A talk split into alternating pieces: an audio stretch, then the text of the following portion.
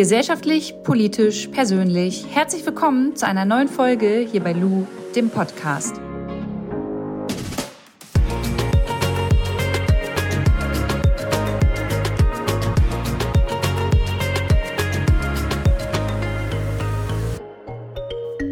Bevor wir in die Podcast-Folge einsteigen, gibt es noch mal kurz Werbung.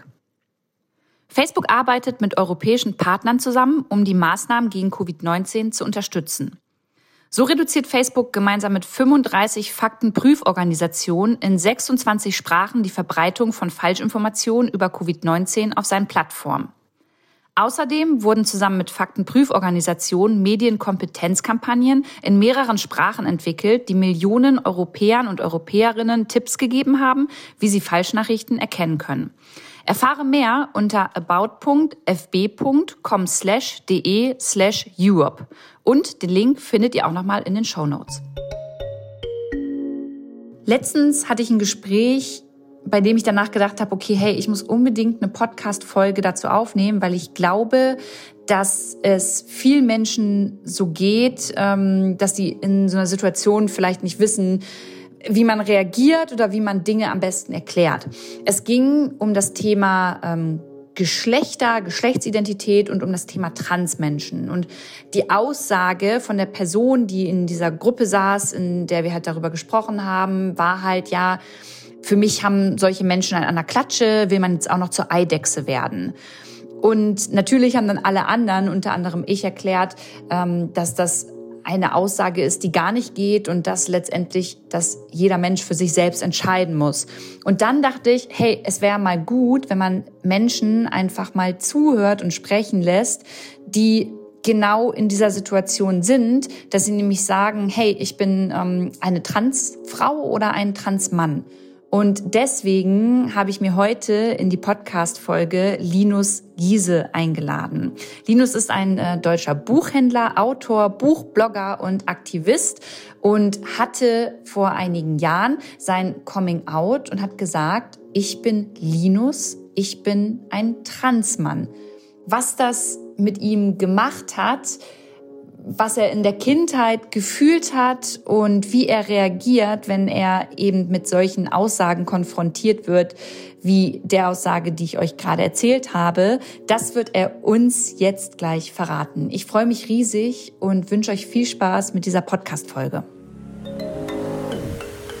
Linus, ich habe dich das erste Mal live gesehen und live kennengelernt, äh, tatsächlich im äh, Buchladen, ja. da, wo du arbeitest, in Berlin. Ich weiß gar nicht, welches, äh, wo, wo ist denn das in Berlin? Friedrichshain-Kreuzberg? Ich glaube, man quasi an der Grenze zwischen Neukölln und Kreuzberg da haben wir uns das erste Mal gesehen und ich habe ja. mich tierisch gefreut, dich äh, mal in Live zu sehen, nachdem ich natürlich ganz viel über dich schon auf Instagram gehört habe und auch gelesen habe. Und ähm, weil ich deine Geschichte so mega spannend finde, habe ich dich gefragt, ob du heute Bock hast. Und ich finde es mega cool, dass du gesagt hast, hey Lu, lass mal ein bisschen quatschen. Mhm. Ich freue mich auch ich, ich glaube, dass es ein Thema ist, das ganz, ganz wichtig ist und dass wir auch noch mehr so ein bisschen in die breite Masse bekommen müssen. Und deswegen ist es cool, dass du darüber sprichst. Ähm, du hast dich 2017 mit 31 Jahren als Transmann geoutet. Genau. Vielleicht kannst du erstmal nochmal für die ZuhörerInnen ganz kurz erklären, was Transmann mhm. bedeutet, weil ich könnte mir vorstellen, dass einige vielleicht mit diesem Thema noch nicht in Berührung gekommen sind. Genau, also ich spreche gerne von Cis-Mann und Trans-Mann und quasi Cis-Frau und Trans-Frau. Und das bedeutet eigentlich nichts anderes, dass, also mir wurde bei der Geburt das weibliche Geschlecht zugewiesen. Ähm, ich habe mich dann aber als Trans-Mann geoutet, weil ich festgestellt habe, ich bin gar keine Frau, hat man sich geirrt quasi bei meiner Geburt. Ähm, und äh, Cis-Männer, denen wurde quasi bei der Geburt das männliche Geschlecht zugewiesen und damit fühlen sie sich auch wohl. Und ähm, das ist quasi einfach der Unterschied. Das heißt, du bist bei der Geburt ähm, auch mit den weiblichen Geschlechtsteilen zur Welt gekommen. Genau.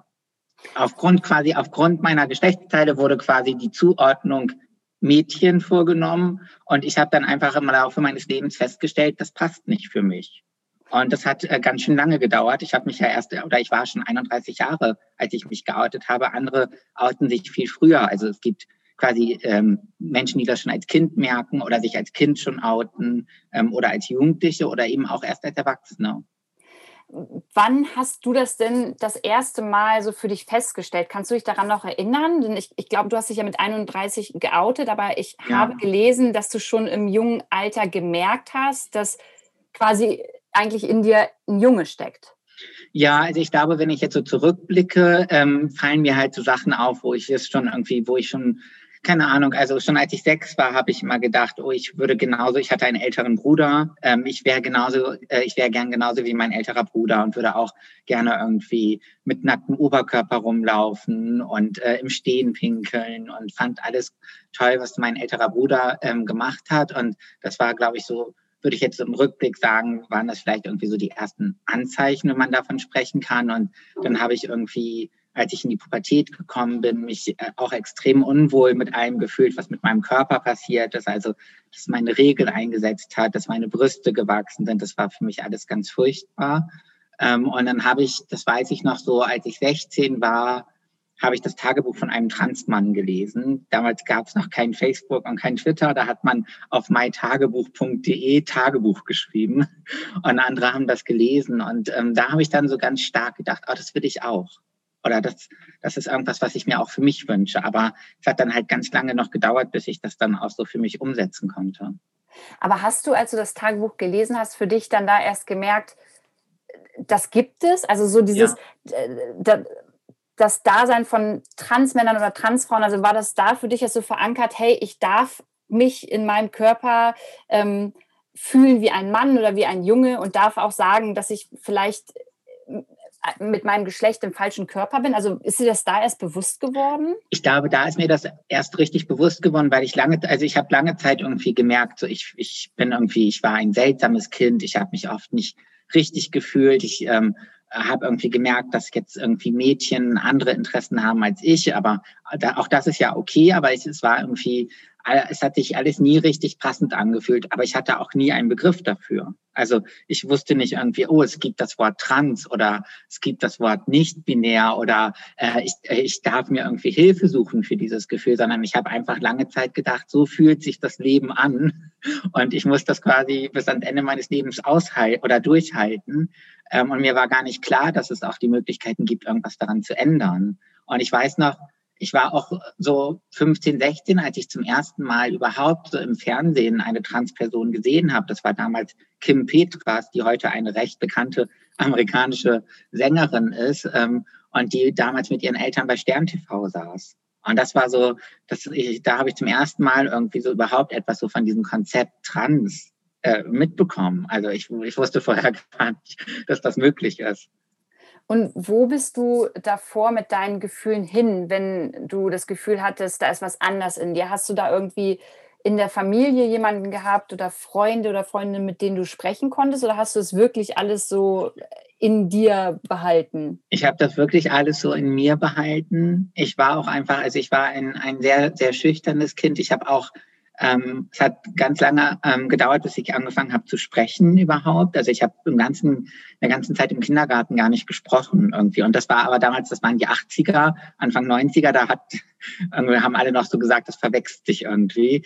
Ähm, aber ich war irgendwie, ich war einfach ein sehr verschlossenes Kind und ich bin in einer Familie aufgewachsen, wo es, glaube ich, ähm, nicht so üblich gewesen ist, über Dinge zu sprechen.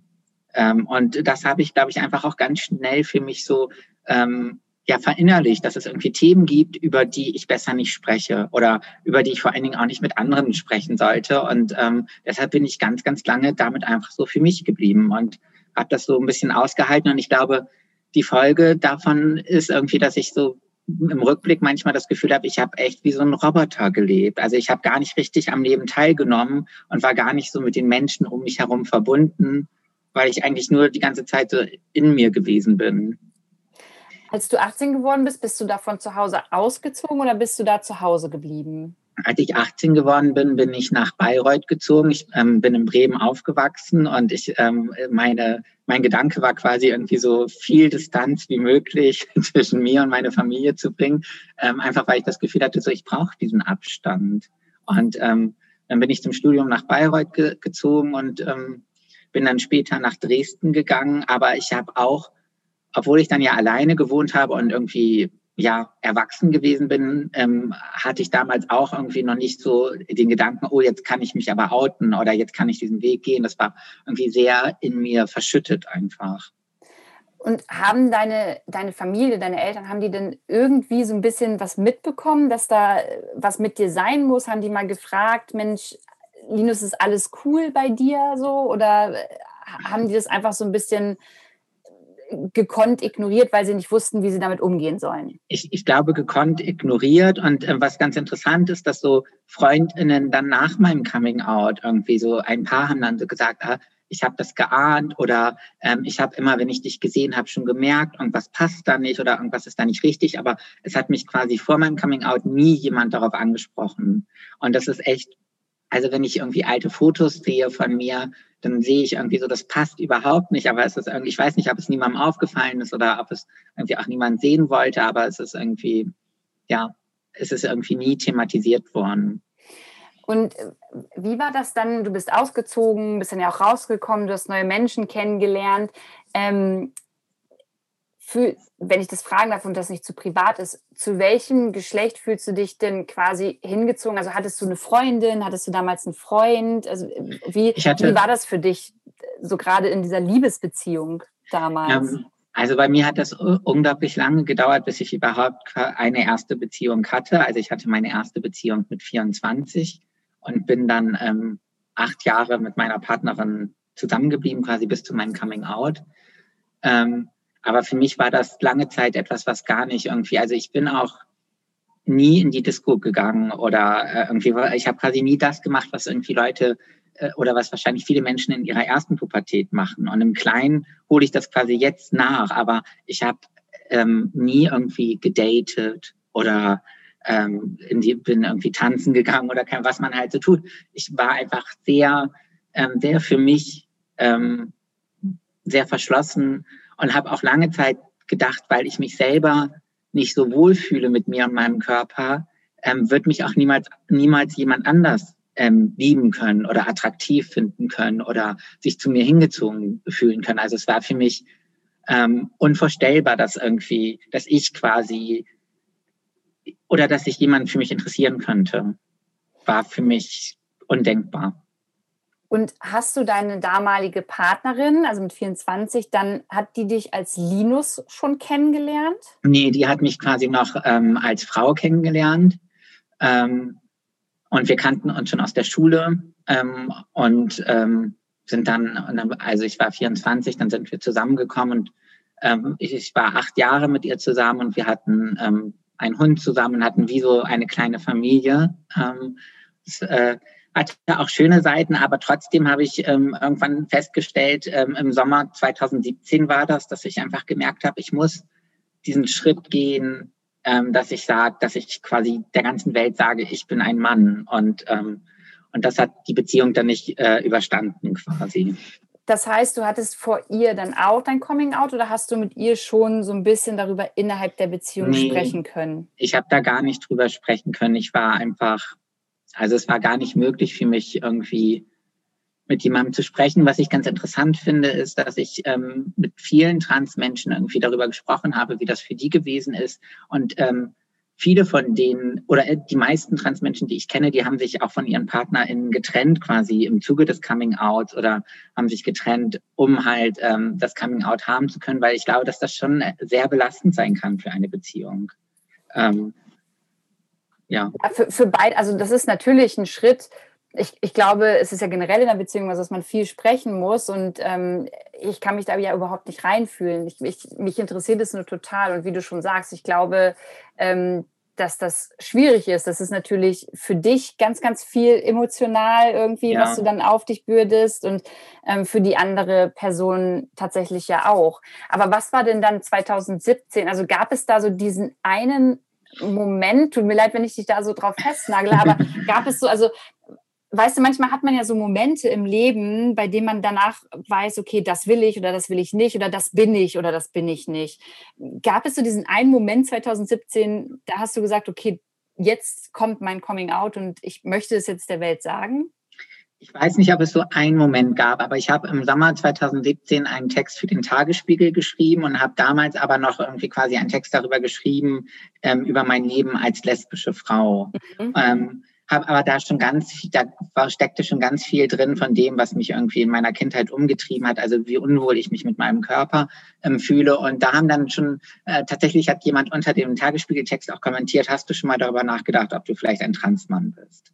Und ähm, dieser Text und die Veröffentlichung davon hat, ähm, hat irgendwie ganz viele Gespräche mit Menschen angestoßen. Und ich habe ich hab vorher nie über privatere Themen ähm, gesprochen. Das habe ich alles für mich behalten. Und das war für mich irgendwie so den An der Anstoß, so ins Gespräch mit anderen Menschen zu gehen. Und ich habe dann mit einem Freund ähm, darüber gesprochen, dass ich irgendwie schon lange den Wunsch habe ähm, oder schon lange glaube, dass ich eigentlich ein Junge bin oder ein Mann bin und mich nie getraut habe, diesen Schritt zu gehen. Und er, er hat mir dann einfach geglaubt und hat das ernst genommen und hat nicht irgendwie so gesagt, ach, ach du spinnst vielleicht oder du bist zu alt dafür oder ähm, das kann, das glaube ich dir nicht oder so, sondern er hat einfach gesagt, so, wenn du dir das, wenn du das möchtest, dann kriegst du das hin oder dann kriegen wir das hin. Und das war, ich glaube, das war für mich quasi so ganz entscheidend, dass ich es ausgesprochen habe und mir geglaubt wurde das ist voll schön, dass du das sagst, weil das hätte ich, also was, was hat das denn mit dir gemacht, dass dir deine Person wirklich geglaubt hat? Also war das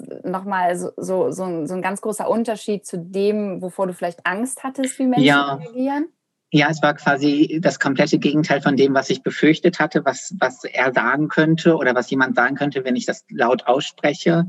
Ähm, und äh, ich glaube, ich hatte eh lange Zeit Angst, quasi irgendwie meine Bedürfnisse oder meine Wünsche laut auszusprechen. Und dass ich es dann laut ausspreche und jemand sagt, alles klar, kriegen wir hin, hat für mich, das hat mir einfach so einen unglaublichen Schub gegeben und unglaublich viel Mut zu sagen, ähm, dann, dann gehe ich diesen Weg weiter. Und ist das heute, wenn, wenn du Menschen davon erzählst, also ich möchte gleich nochmal weiter über dein Coming Out sprechen, weil es gab eine Situation, ja. aber wenn du Menschen oder mit Menschen heute darüber sprichst, ähm, über das Thema ähm, Transsein, Transmann, Transfrauen, ähm, hast du das Gefühl, du musst dich immer dafür rechtfertigen und äh, wird dir geglaubt oder wie, wie gehen die Menschen mit dir um? Mhm. Also ich glaube, dass ich das, mein Coming Out ist jetzt ja fast vier Jahre her schon. Also die Zeit vergeht ja so krass schnell. Ähm, und ich glaube, ich habe mich in diesen vier, vier, Jahren auch total verändert. Also ich glaube, am Anfang war das für mich unglaublich wichtig, wie andere Menschen auf mich reagieren und ob ich quasi auch bestätigt oder Bestätigung bekomme. Und ich glaube, dass das hat sich so ein bisschen verändert bei mir, weil ich mich selber so wohlfühle und so glücklich. Also ich bin einfach zufrieden mit mir. Und wenn es dann Menschen gibt, die irgendwie sagen, oh, das kann nicht sein oder, ähm, oder das irgendwie anzweifeln oder so, und es gibt ja viele Leute, die damit irgendwie ein Problem haben, dann, dann nehme ich mir das nicht mehr so zu Herzen, wie ich mir das, glaube ich, vor vier Jahren zu Herzen genommen habe. Es ist mir einfach komplett egal vor vier Jahren hattest du dann auch eine äh, Situation im Starbucks. Kannst du darüber, ja, genau. Kannst du darüber vielleicht mal was erzählen? Ähm, genau, ich habe, ähm, es war der 4. Oktober 2017, da habe ich mich damals in Frankfurt am Hauptbahnhof, habe ich ähm, Starbucks, da wird man ja immer so gefragt, ähm, wie, äh, wie, man heißt, wenn man was bestellt. Und da habe ich dann zum ersten Mal Linus gesagt. Und das, äh, äh, also viele fragen mich irgendwie, ob ich mir das vorher überlegt habe oder so, aber das kam wirklich, es kam so über mich. Also ich, ähm, ich bin auch wirklich froh, dass ich das gemacht habe, weil ich, ich weiß nicht, ob ich, also ich weiß nicht, wann ich irgendwie sonst danach irgendwie den Mut dazu gefunden hätte. Und es hat einfach mein Leben so von Grund auf geändert. Und ich habe dann, ähm, bin dann aus dem Starbucks raus mit diesem Becher und es war wirklich so, ich habe also es war, also ich habe auch das Gefühl gehabt, irgendwie so, ich tue was Verbotenes oder so, oder ich tue etwas, was mir nicht zusteht. Also das war für mich ein mega aufregender Moment. Und dann habe ich ein Foto von dem Becher gemacht und dann auf Facebook gestellt und habe dann gesagt, so, ich wünsche mir, dass ihr mich ab jetzt Linus nennt. Und ähm, das war quasi so dann mein offizielles öffentliches Coming Out. Oh, und wie war das dann für dich? Ich meine, du hast es ja krass öffentlich gemacht, so. Und ja. also, also, was waren die Reaktionen darauf aus deiner Familie, von Freunden, äh, weiß nicht, aus dem Ort, wo du gelebt hast? Wie, wie ist es weitergegangen? Ähm, also ich habe äh, oder ich habe ja vor meinem Coming Out habe ich schon ähm, habe ich über Bücher gebloggt im Internet und hatte dadurch schon quasi so eine Reichweite und wusste irgendwie, wenn ich weiter über Bücher bloggen möchte, muss ich irgendwie sagen, warum ich jetzt anders heiße.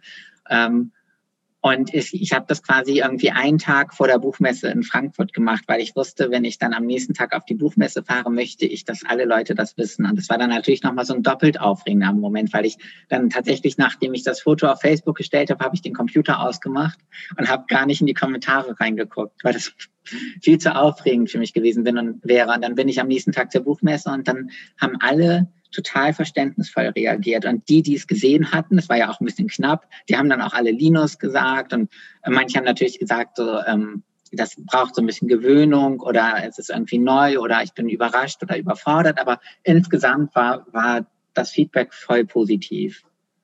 Ich habe aber auch gelesen, dass es tatsächlich, also dass du auch wirklich Hass ja. bekommen hast, also Hassnachrichten und auch Morddrohungen. Ja, also ich habe dann nach meinem Coming Out habe ich relativ schnell angefangen, irgendwie so über meinen Weg auf Twitter zu erzählen und war da, glaube ich, auch damals ein bisschen unbedarft, weil ich vorher nur, nur über Bücher gesprochen habe und da kriegt man äh, eigentlich wenig Hass ab. Ähm, und äh, deshalb habe ich auch so unter meinem Klarnamen getwittert und gesagt, wo ich arbeite. Also ich bin nach meinem Coming Out, bin ich nach Berlin gezogen und habe in Berlin in einer Buchhandlung angefangen und das war alles öffentlich. Und dann habe ich schon, ich glaube, zwei Monate nach meinem Coming Out habe ich dann so die ersten Hasskommentare auf Twitter gekriegt und war halt komplett überfordert, weil das auch schnell so, also die haben dann zum Beispiel sowas geschrieben, wie dass die bei mir im Buchladen anrufen und nach meinem, also meinen alten Namen dann sagen oder ähm, dass äh, irgendwie dass ich mir einen Sport BH anziehen soll, weil die irgendwie auf mich warten nach äh, nach der Arbeit und halt solche äh, Geschichten. Ich habe mich ähm, einfach sehr, glaube ich, sehr bedroht gefühlt und hab und es war für mich alles komplett neu und ich weiß noch, wie ich damals irgendwie so auf dem Bett saß und geweint habe, weil es, weil ich einfach fix und fertig war mhm. und dann und in Berlin gibt es so eine Stelle die bei der Polizei, die auf so Verbrechen an ähm, Transmenschen und LGBTQ-Menschen ähm, spezialisiert ist. Und dann habe ich dort angerufen und dann habe ich damals alles zur Anzeige gebracht und war noch so voll optimistisch, dass sich irgendwas daraus ergeben wird. Aber das ist ja auch manchmal eher schwierig. Und ich dachte halt damals auch noch echt so, das ist irgendwie ein Einzelfall und hört danach wieder auf. Ähm, aber es ist eigentlich seitdem hat es quasi nie wieder aufgehört. Ich habe nur versucht, die Art und Weise zu ändern, wie ich damit umgehe. Also ich habe auch am Anfang habe ich auf jeden Hasskommentar noch reagiert und habe alles gescreenshottet und dann mhm. auf meiner Seite geteilt und äh, und irgendwann habe ich so beschlossen, dass ich dem oder dass ich versuche, dem nicht mehr so viel Aufmerksamkeit zu geben. Aber das war echt ein langer Prozess. Ähm, und ich hätte das, glaube ich, auch ohne Hilfe, glaube ich, hätte ich irgendwann aufgehört mit dem Internet und mich zurückgezogen. Ich kann es total nachvollziehen. Also wirklich, ich kann das voll verstehen. Und ich würde bei mir sogar heute noch sagen, ich würde lügen, wenn mir das alles total ähm, irgendwie am Arsch vorbeigeht. Also ja. ähm, irgendwie belastet es einen ja immer noch, weil man so denkt, hey, ich möchte einfach nur ich sein und ich möchte dafür ja. nicht kritisiert werden. Und das ist bei dir natürlich nochmal mal eine Nummer, Nummer härter, weil du etwas viel Intimeres von dir preisgegeben hast und dafür einfach ähm, Scheiß abkriegst. Und das ist einfach uncool. Ja, und ich habe auch lange Zeit so, äh, also ich habe ähm, dann therapeutische Hilfe in Anspruch genommen bei einer Person in Potsdam, die ist halt spezialisiert auf Hass im Netz ähm, und ähm, bin auch fast zwei Jahre dahin gegangen. Und meine erste Frage, als ich dahin gegangen bin, war auch, ähm, was habe ich falsch gemacht? Also was mache ich falsch, dass mir das passiert? Und das war dann auch so einer der ersten Lernprozesse, dass, dass ich nicht, also ich mache nichts falsch, sondern das Problem haben die Leute auf, auf der anderen Seite des Bildschirms quasi. Und bei mir hat das ja auch irgendwie, also es ist ja nicht digital geblieben, sondern es ist, hat ja wirklich auch so mein analoges Leben beeinflusst. Also es sind Menschen an meinen Arbeitsplatz gekommen, mir wurden Briefe, Pakete geschickt. Äh, ähm, wirklich? So eine Ausmaß hat das angenommen? Ja, das hat, äh, das hat wirklich so ein Ausmaß angenommen. Ähm, die, also diese Menschen im Internet haben rausgefunden, wo ich wohne, stand jemand vor meiner Wohnungstür ähm, und da hat er solche wow. Sachen. Ja. Und das hat inzwischen aber, ich meine, du, du wirst ja, du hast ein Buch geschrieben, ich bin Linus, so. Ja. Ich meine, ähm, du bist jetzt noch viel öffentlicher, du gehst ähm, sehr proaktiv mit diesem Thema um. Also hat das denn jetzt ein bisschen nachgelassen oder ist es wirklich so, dass du immer regelmäßig noch diesem Hass ausgesetzt bist? Ähm, also es hat so ein bisschen nachgelassen. Ich, ähm, aber ich habe auch zum Beispiel, ich habe früher immer nach meinem eigenen Namen gegoogelt. Mhm. Ähm, sowas mache ich auch heute. Also ich sehe, glaube ich, auch einfach vieles nicht mehr. Es hat aber tatsächlich auch ein bisschen nachgelassen, was auch daran liegt, dass einer der, der Täter, äh, einer der Haupttäter quasi auch gefunden wurde von der Polizei. Und ich glaube, sowas ist dann doch auch immer abschreckend. Mhm. Also ich habe das Gefühl, ähm, dass äh, sich da deshalb auch irgendwie, dass das deshalb vielleicht auch ein bisschen abgenommen hat. Aber ich glaube, was halt bei mir einfach so krass ist, ist äh, geblieben ist halt trotzdem diese Angst. Also egal, ähm, wie wenig ich quasi irgendwie von diesem Hass lese oder mitkriege, habe ich trotzdem zum Beispiel jeden Tag im Buchladen Angst, dass hier jemand reinkommt, der irgendwie was Gemeines sagt oder meinen alten Namen sagt oder irgendwas macht und so dabei ist das, und das ist so eine diffuse Angst, weil es wäre ja auch jetzt irgendwie keine Katastrophe, wenn hier jemand reinkäme und meinen alten Namen sagt, aber diese, diese Angst, dem so ausgeliefert zu sein, die bleibt einfach. Kann ich, ist, ja. Ja, kann ich total nachvollziehen. Ich wollte dich nicht unterbrechen. Nee, ich wollte nur sagen, das ist so das Krasse, dass das so eine krasse Auswirkung hat. Ich möchte diesen Menschen, die so viel, so viel Hass ja. verbreiten, auch auf deinem Account gar nicht so viel Raum, Raum geben. Ja. Aber ich finde es ganz, ganz wichtig, dass ähm, Menschen verstehen, ja, welchem, welchem Hass du ausgesetzt bist, nur, nur in Anführungszeichen, weil du du bist und äh, ja. uns daran teilhaben lässt. So, das geht halt gar nicht.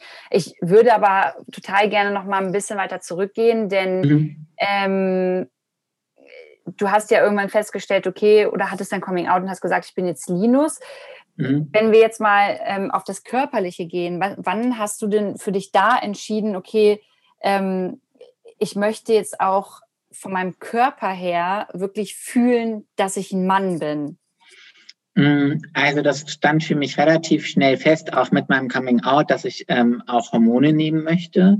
Und ich habe dann also, wenn man ähm, äh, oder Transmenschen müssen in Deutschland ähm, quasi äh, eine Therapie machen, um überhaupt körperliche Veränderungen vornehmen zu können. Das heißt, ich musste ähm, in Therapie gehen, um dann ähm, eine gewisse Zeit dort mich therapieren zu lassen und dann konnte ich mit, äh, mit einem sogenannten Indikationsschreiben dann weiter zum Endokrinologen und dort Hormone bekommen. Und ich habe dann im Februar 2018 angefangen, Testosteron zu nehmen. Das heißt, ich habe dann alle zwölf Wochen eine Testosteronspritze bekommen in, in den Gesäßmuskel äh, was ganz schön schmerzhaft ist und was dazu führt, dass ich mal so einen halben Tag nicht gut sitzen kann, weil das wirklich wie so ein Pferdekurs. ähm, aber es ist die Schmerzen wert und ähm, das hat dann ähm, einfach zu den ersten körperlichen Veränderungen geführt. Also ich habe dann so nach ein paar Wochen gemerkt, die Stimme wird ein bisschen tiefer, ich komme sozusagen in den Stimmbruch, ich habe ähm, Körperbehaarung, ähm, ist, äh, die Körperbehaarung ist gewachsen so an, an den Armen, am Bauch, überall quasi auch dann irgendwann im Gesicht. Ähm, das war auch das Körperfett hat sich so ein bisschen verteilt. Das heißt, meine Brüste damals sind etwas kleiner geworden, die Schultern etwas breiter und so. Das verändert sich quasi alles dann durch das Testosteron. Und ähm, ich war mir dann lange unsicher, was ich quasi über das Testosteron hinaus noch machen möchte an körperlichen Veränderungen. Also es gibt halt noch die Möglichkeit, die Brüste entfernen zu lassen oder eben auch zum Beispiel einen Penisaufbau zu machen. Und ich habe dann für mich und auch in der Therapie herausgefunden, so dass es mir reicht, ähm, die Brustentfernung zu machen und dass dann quasi so die körperlichen Veränderungen für mich erstmal okay sind. Ähm, aber ich gestehe mir auch selber zu, dass ich das nochmal verändern darf. Also ich weiß ja auch nicht, was es zum Beispiel in zehn Jahren alles an operativen neuen Möglichkeiten gibt. Das ähm, ja, lasse ich quasi offen. Aber ich hatte jetzt im Januar dann meine Brustentfernung. Ähm, die habe ich in Rheinbeck gemacht, äh, bei Hamburg. Und das hat so mein Leben nochmal um 1000 Prozent verbessert, erfüllter gemacht, glücklicher gemacht. Ähm, ja. Mega schön, auch wenn ich dich gerade so sehe. Ich meine, äh, ihr lieben ZuhörerInnen könnt ja gerade nur zuhören, aber ich sehe Linus dabei und du strahlst halt richtig. Und das finde ich richtig schön. Ähm, wie, wie ist das denn, wenn du jetzt irgendwann überlegst, okay, ich möchte nochmal ähm, was, was verändern lassen? Ähm, müsstest du dann nochmal eine Therapie machen oder reicht es jetzt einmal, diese ich Therapie glaube, gemacht zu haben? Ich glaube, es reicht jetzt einmal. Ich müsste dann einfach nochmal quasi ein, ähm, eine, einen Antrag auf Kostenübernahme bei der Krankenkasse stellen. Ähm, und das ist immer so ein bisschen heikel. Also nimmt die, äh, übernimmt die Krankenkasse die Kosten. Das war jetzt auch bei meiner Brust-OP, äh, habe ich lange quasi gezittert, äh, weil du einfach ganz schön viel vorlegen musst, also ein, ein Trans-Lebenslauf, ein Schreiben der Therapeutin und so weiter und so fort. Und dann sagt die Krankenkasse entweder ja oder nein. Und ich habe schon immer im Hinterkopf überlegt, so mache ich, irgendwie sammle ich Geld, um die Brust-OP selber zu bezahlen. Und dann wurden die Kosten aber übernommen und ich konnte das machen. Ähm, und ich gucke einfach mal. Aber im Moment bin ich happy, so wie es ist. Findest du ähm, es generell richtig und wichtig, dass ähm, Menschen, die sagen, ich, ich bin als gelesene Frau zum Beispiel auf die Welt gekommen, aber mhm. ich fühle mich einfach wie ein Mann, dass man, ähm, wenn man halt sagt, ich möchte eine Geschlechtsumwandlung haben, dass man erst eine Therapie machen muss oder ist das diskriminierend? Also ich glaube, die äh, Meinungen sind da geteilt. Ich glaube auch in der Community. Ich kann von meiner Perspektive aus sagen, dass es mir auf jeden Fall geholfen hat, auch einmal in einer Therapie nochmal meine Entscheidung zu überdenken oder quasi überhaupt mir nochmal so bewusst zu werden, ähm, warum mache ich das? Warum wünsche ich mir das? Was, was verspreche ich mir davon? Weil ich glaube, ich habe mir die Brüste quasi auch nicht entfernen lassen, weil ich dann glaube, dass ich dann männlicher bin oder so, sondern ich habe sie mir entfernen lassen, weil ich darauf gehofft habe, dass ich dann glücklicher bin. Und äh, das ist, glaube ich, auch bei allem, was ich tue, so ein bisschen der Hintergedanke, dass ich ähm, immer gucke, so was, was wünsche ich mir und was macht mich glücklicher und dann mache ich es. Und ich glaube, das ist schon wichtig oder ich aus meiner Perspektive denke, dass es wichtig ist, sich den Raum zu nehmen, sich das gut zu überlegen. Und von daher, ich weiß nicht, ob es immer 18 Monate Therapie sein müssten oder ob vielleicht auch sechs Monate Therapie ausreichen. Und dazu kommt ja auch, dass es ähm, total wichtig ist, dass es auch gute TherapeutInnen gibt. Und das eine ist ja irgendwie die Zeitspanne, die du Therapie machen musst. Das andere ist die Wartezeit, die du auf einen Therapieplatz wartest. Gerade wenn du nicht in Berlin wohnst, sondern in kleineren Städten, wo alles ausgebucht ist. Ähm, und da kann ich schon verstehen, dass manche irgendwie schneller irgendwie ihren Weg gehen wollen und dann gefrustet sind von der Wartezeit. Aber ich glaube, im Prinzip finde ich es nicht verkehrt, irgendeine Form von Beratung, mhm. Rückversicherung, Therapie in Anspruch zu nehmen. Sind diese 18 Monate gesetzt? Also 18 Monate muss man machen, weil du gerade von 18 Monaten gesprochen ja, hast? Ja, also 18 Monate muss man, also so ist mein Stand von der Gesetzeslage. Mhm. Außer du hast irgendwie eine sehr gute Begründung, warum du das irgendwie jetzt schon früher brauchst oder machen musst, brauchst du schon 18 Monate Therapie. Und was war jetzt für dich so das Nervigste ähm, an Bürokratie dein quasi in Anführungszeichen neues Geschlecht so jetzt auch durchzusetzen, so auch auf, ja. auf Papier? Also wie funktioniert das in Deutschland? Also ich glaube, für mich ist alles nervig, weil ich Bürokratie einfach echt hasse und total, ich bin einfach total schlecht, ähm, irgendwie was Unterlagen und Dokumente betrifft und so. Ähm, ich habe das allererste, was ich quasi neben dem Testosteron gemacht habe, ist, dass ich dann vor zwei Jahren meinen Namen geändert habe und, den, und das Geschlecht im äh, in der Geburtsurkunde. Und das war schon ein sehr nerviger bürokratischer Aufwand. Ähm, wobei ich bin quasi den Weg über das Standesamt gegangen, nicht über das transsexuellen Gesetz. Ähm, das heißt, mir sind mir ist es so erspart geblieben, noch irgendwie Gutachten machen zu müssen, um Geld dafür auszugeben. Aber es war dann trotzdem der Prozess an sich war nicht so anstrengend, aber ich musste dann danach ja überall hin und das dann zum Beispiel auf meiner IC-Karte, auf dem Ausweis, auf der Krankenkassenkarte ändern mhm. lassen. Und das war schon anstrengend und da sind auch viele Unternehmen dann nicht darauf vorbereitet. Also ich bin zum Beispiel bei der Postbank und ähm, die haben mir dann tatsächlich gesagt, so, die haben nur ähm, die Funktion, den Nachnamen zu ändern. Wenn ich den Vornamen ändern möchte, dann muss ich ein neues Konto eröffnen. Und das hat dann einfach Ach, krass. Äh, ja genau, weil es einfach, es kommt halt nur bei Heirat vor. Äh, und was anderes kommt bei, äh, das kommt bei denen im System nicht vor. Und äh, dafür haben die dann irgendwie sind die nicht darauf eingestellt, dass sowas passiert. Und ähm, auch äh, jetzt zum Beispiel O2 ist auch schwierig gewesen, den Namen zu ändern, ähm, weil die einfach, äh, weil sie dann sagen, ich muss quasi einen, einen neuen Vertrag abschließen. Aber ist dir das, also wie, wenn du sowas hörst, ähm, hast du dann probiert, danach vielleicht nochmal O2 über ähm, irgendeine andere Ebene zu erreichen und zu sagen, hey, das ist doch vielleicht mal auch ein Thema für euch, ähm, damit ihr da auch einfach ein bisschen offener seid, dass ihr mal überdenkt, dass ihr ja. da einfach was verändern müsst oder hast du es einfach dabei belassen? Nee, also bei O2 ist ähm, Georgine Kellermann. Georgine Kellermann ist ähm, Studioleiterin beim WDR und eine Transfrau, die sich, glaube ich, mit 60 geoutet hat und ein, ein großes Vorbild für mich. Ähm, die ist den Weg über Twitter gegangen und hat auf Twitter quasi gesagt, so, O2, das kann nicht sein. Ich will irgendwie nicht eine neue Kundin werden. Ich möchte, dass das für jeden Menschen in Deutschland möglich ist, den Namen zu ändern, wenn es den Bedarf gibt und so. Ähm, aber das ist irgendwie, glaube ich, ein langer Prozess. Und ich habe, ich bin auch bei der Postbank, bin ich quasi den Weg über Social Media gegangen. Ähm, und da haben die dann auch sofort, also da hat dann irgendwie nach einer halben Stunde jemand bei mir angerufen. Aber ich glaube, das Ziel ist ja nicht, dass ich diese Änderung bekomme, weil ich irgendwie 15.000 FollowerInnen mhm. habe, sondern dass jeder mhm. und jede, auch Leute, die nicht irgendwie so auf Social Media sind, das kriegen. Und ähm, ich glaube, da bräuchte ich auf jeden Fall wahrscheinlich noch mehr Energie, um dann auch nochmal irgendwie äh, versuchen, Änderungen, Veränderungen anzustoßen. Hm. Stimmt, aber ich finde da, also man sieht ja dann jetzt schon dadurch, dass du halt in äh, der sehr privilegierten Position bist, sagen zu können, hey, ich habe da eine Reichweite, mit der ich auch vielleicht so ein bisschen positiven Druck auf ein Unternehmen ausüben kann für das Thema, was äh, mir ganz, ganz wichtig ist. Das ist ja schon super, weil, wie du ja. schon sagst, leider ist es halt so, dass ähm, Unternehmen eher zuhören, wenn sie wissen, da steht eine große Reichweite dahinter. Und dann kann man ja für eine bestimmte Gruppe halt sprechen. Und das tust du ja dann in dem Fall. Und das finde ich schon ja. ziemlich cool. Ja, ich versuche auch meine Reichweite dann auch für so etwas einzusetzen.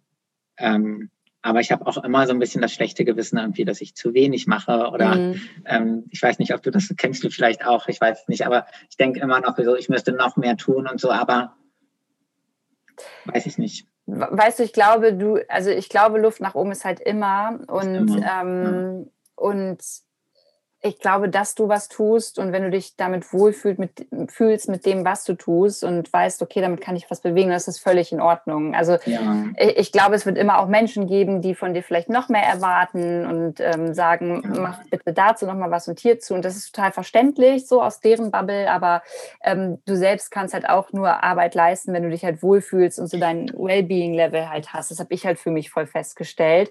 Ähm, ja Ne, aber also du machst ja ganz viel Großartiges mit deiner Arbeit. Ich meine, da werden ja Menschen darauf aufmerksam und das ist mir tatsächlich an dieser Podcast-Folge auch ganz wichtig, Linus.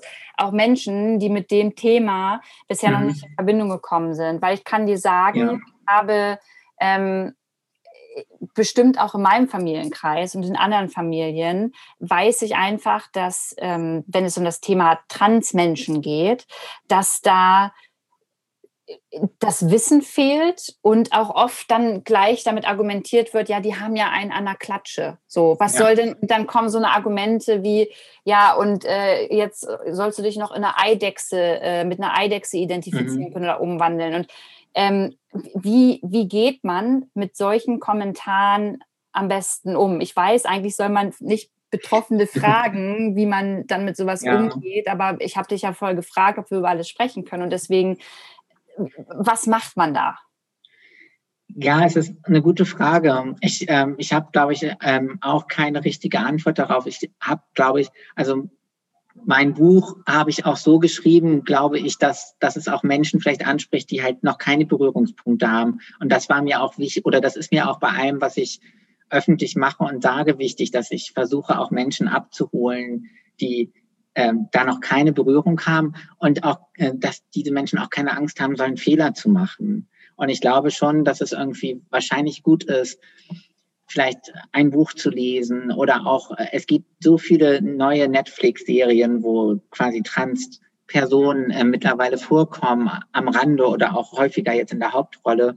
Und ich glaube irgendwie, dass es immer hilft, sich damit zu beschäftigen. Und ich, ähm, ich war jetzt zum Beispiel letztes Jahr äh, an einer Schule und habe dort mit, die waren 16, 17 und habe mit denen irgendwie mich zwei Stunden so in der Turnhalle in einen Kreis gesetzt und einfach über mein Leben geredet. Und dann hat eine Schülerin am Ende gesagt, es war besser als jede Unterrichtsstunde, weil ich verstanden habe, dass Transmenschen real sind und wirklich existieren. Und, und ich glaube, wahrscheinlich helfen einfach auch wirklich so reale Begegnungen mhm. total, um irgendwie auch so Unwissenheit abzubauen und, und vielleicht auch Ängste. Ich glaube, ganz vielen Menschen macht das auch Angst, wenn, wenn es Menschen gibt, die irgendwie sagen, Mann und Frau ist für mich nicht mehr so klar definiert oder ich, ich äh, bin irgendwas dazwischen oder so. Ich glaube, es macht Menschen Angst, wenn so klare Vorstellungen in Frage gestellt werden.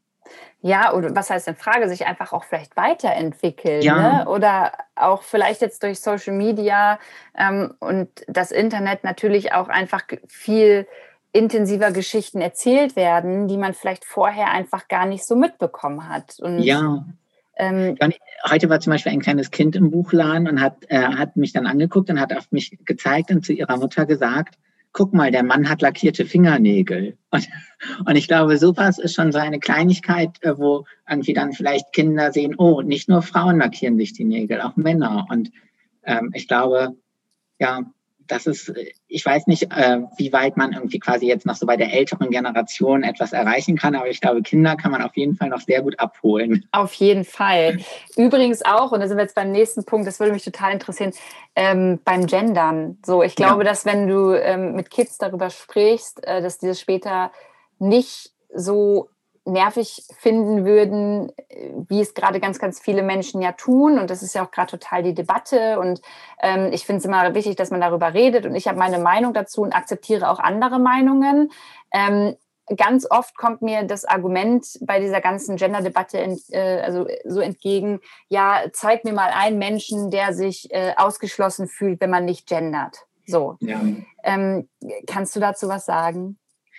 Naja, also ich finde wirklich, ähm, Sprache schafft Wirklichkeit oder Realität. Und ich glaube, dass es ja auch viele Beispiele gibt, woran, woran deutlich wird, dass es eben nicht nur darum geht, Menschen mitzumeinen, sondern dass dadurch, durch die Art und Weise, wie wir sprechen und uns ausdrücken, auch wirklich so Lebensrealitäten geschaffen werden.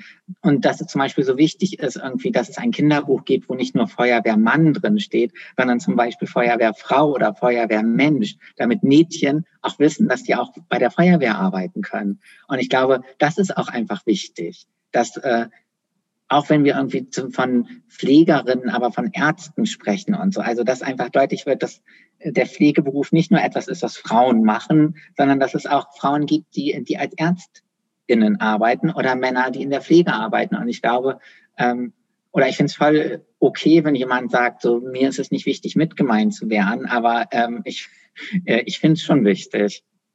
Und wie gehst du damit um? Also ich ähm, habe letztens mit einer Freundin gesprochen, die dann gesagt hat, Lu, ich verstehe das schon und das ist bei euch so in der Großstadt voll das Thema, das Gendern und ihr seid auch ein bisschen eurer Bubble, aber gerade so im ländlichen Bereich zum Beispiel, da ist es oft gar nicht Thema, weil da einfach ja, ja. so ganz andere Herausforderungen erstmal herrschen oder ganz andere Lebensrealitäten stattfinden.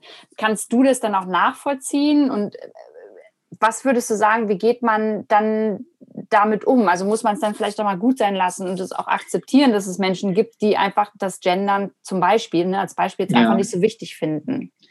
Ich glaube in letzter Konsequenz schon. Also ich hatte, äh, mir ist ja zum Beispiel auch immer wichtig, so in welcher ähm, Sprache quasi über Transmenschen berichtet wird. Und dann hat mir auch mal eine Person geschrieben, äh, eine Transfrau, über der, über die ist ein Artikel erschienen, ähm, und die wohnt irgendwo auch auf einem Dorf und dann hat sie gesagt, so sie ist überhaupt froh, dass sie hier quasi nicht verprügelt wird und ihr ist es quasi egal, in welcher Sprache über sie gesprochen wird. Mhm. Ähm, und äh, dass das und da habe ich auch so verstanden, das ist auch irgendwie ein Privileg, dass ich ein Leben führe, wo mir dieses Thema quasi wichtig ist, weil ich weil ich irgendwie vielleicht keine anderen Sorgen habe oder so. Ähm, und ich glaube schon, dass es auch wichtig ist, die Perspektiven anderer Menschen irgendwie ernst zu nehmen und zu verstehen.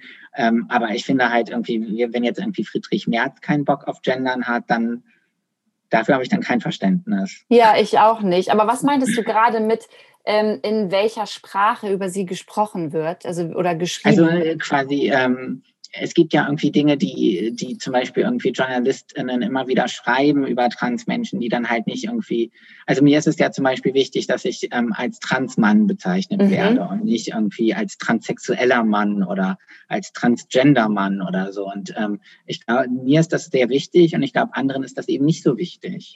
Vielleicht aber auch, Linus, weil ähm, vielleicht die Unterschiede nicht so klar sind. Also gibt es einen Unterschied zwischen transsexuell und transmann? Naja, also ähm, transsexuell ist quasi eher so ein veraltetes Wort. Mhm. Ähm, aber ich meine, im Prinzip beschreibt es quasi alles das, ähm, dasselbe, aber es ist trotzdem irgendwie so, dass ich so meine Vorstellung habe, mir ist es wichtig, in der und der Art und Weise über das Thema zu schreiben oder zu sprechen. Bei transsexuell hätte ich jetzt auch, wenn ich mich nicht damit auskennen würde, eher an die Sexualität äh, gedacht genau. und eben nicht an das Geschlecht. Genau, und äh, das ist für viele auch verwirrend, deshalb verwende ich diesen Begriff auch mhm. nicht. Weil äh, viele denken auch irgendwie, ähm, Trans hat quasi etwas mit der Sexualität zu tun, dabei hat es ja quasi mit der Identität zu tun. Und ähm, da finde ich den Begriff transsexuell verwirrend. Nur ich bin eben auch so in der Position, wo ich mich viel damit beschäftigen kann, irgendwie wie, wie möchte ich über Transmenschen sprechen, wie möchte ich darüber schreiben, ähm, was ist, was finde ich wichtig und erwähnenswert. Und andere haben vielleicht gar nicht den Raum, sich über solche Dinge Gedanken zu machen. Die wollen einfach irgendwie überleben, quasi. Linus, was wünschst du dir jetzt zum Beispiel von den ZuhörerInnen, die sich mit dem Thema vielleicht heute das erste Mal auseinandergesetzt haben? Ähm, was wünschst du dir von der Gesellschaft, so wenn du in die Zukunft äh, schaust? Einmal vielleicht generell, aber dann auch auf, auf äh, genau dieses Thema, wie man, ähm, wie man über Transmenschen spricht, wie man mit Transmenschen umgeht. Also was, was wünschst du dir? Ich glaube generell, ähm, habe ich die Erfahrung gemacht, dass ich irgendwie, also dass es mein Leben total verbessert hat, zu gucken, was wünsche ich mir und was brauche ich und womit bin ich glücklich. Und ich glaube, ich würde mir generell für alle Menschen wünschen, dass sie sich diese Fragen viel öfter stellen und überlegen, bin ich mit dem Leben, was ich führe, eigentlich glücklich oder möchte ich etwas ändern? Weil ich glaube, losgelöst von diesem Trans-Thema ähm, ist mein Lebensthema, dass ich quasi mit 31 Jahren so eine Art Neustart gemacht habe und festgestellt habe, das Leben jetzt ist so viel besser und so viel erfüllter und ich habe vorher nicht richtig gelebt. Vielleicht ein Thema, was sich auf das Leben vieler Menschen auch übertragen lässt, weil sie vielleicht in einer unglücklichen Beziehung sind oder in einem unglücklichen Job. Und da würde ich einfach so an alle Menschen appellieren, irgendwie, ja, fühlt euch in euch rein und traut euch irgendwie so ähm, eure eigenen Bedürfnisse auch überhaupt wahrzunehmen und euch zu fragen, so macht euch das glücklich. Und auf das Thema Trans bezogen würde ich mir, glaube ich, einfach wünschen, dass, dass Transmenschen noch mehr in der Öffentlichkeit vorkommen und ihre Geschichten erzählen dürfen, aber auch einfach mal an der Öffentlichkeit auch einfach so teilnehmen dürfen, also auch mal in einer Talkshow sitzen oder eine Fernsehsendung moderieren oder keine Ahnung, dass noch mehr Leute ähm, Transbücher lesen, Transserien schauen, ähm, Leuten, Transmenschen im Internet folgen. Das würde ich mir, dass das einfach ein normaler Bestandteil unseres Lebens wird. Mhm. Und dazu habe ich tatsächlich noch eine Frage. Ja. Ähm, äh, müsste es dann, genau wie du schon gesagt hast, das Wort normal, also müsste es nicht irgendwann in unserer Gesellschaft total ähm, normal sein sollen, ob du da jetzt, also weißt du, was ich meine? Du stehst da als Linus und nicht als Transmann oder möchtest du gerne, dass später es auch immer betont wird, dass du ein Transmann bist? Oder sollte es einfach normal sein, dass du irgendwann nicht mehr drüber sprechen musst? Ähm, ich glaube, teils, teils. Also im Moment betone ich das ja so, weil ich glaube, dass es auch wichtig ist für mhm. andere, weil es eben noch kein normaler Bestandteil ist. Ähm, aber ich, so als Utopie wäre das natürlich toll, wenn das einfach irgendwann ähm, ja nicht, nicht immer so, so eine Sonderstellung hat, mhm. sondern einfach ähm, normal. Ja, aber bis dahin ist halt noch ein langer Weg und bis dahin müssen wir das ja auf jeden Fall thematisieren ja. und sichtbarer machen. Da hast du voll recht. Linus, ich äh, fand es mega interessant. Richtig, das richtig schön, dass du Zeit hattest. Und für alle, die gerade zuhören, Linus hat ja, darüber haben wir ja schon gesprochen, ein Buch geschrieben. Ich werde euch in den Show Notes hier äh, unter dem Podcast nochmal den Instagram-Account von Linus auf jeden Fall verlinken. Und da findet ihr dann auch zu seinem Buch Ich bin Linus. Ähm, ja, Linus, und wir sehen uns vielleicht bald noch mal in der Buchhandlung. Ich komme bestimmt noch mal vorbei. Sehr gerne. Und ja, danke dir recht herzlich für deine Zeit. Ja, danke für das schöne Gespräch.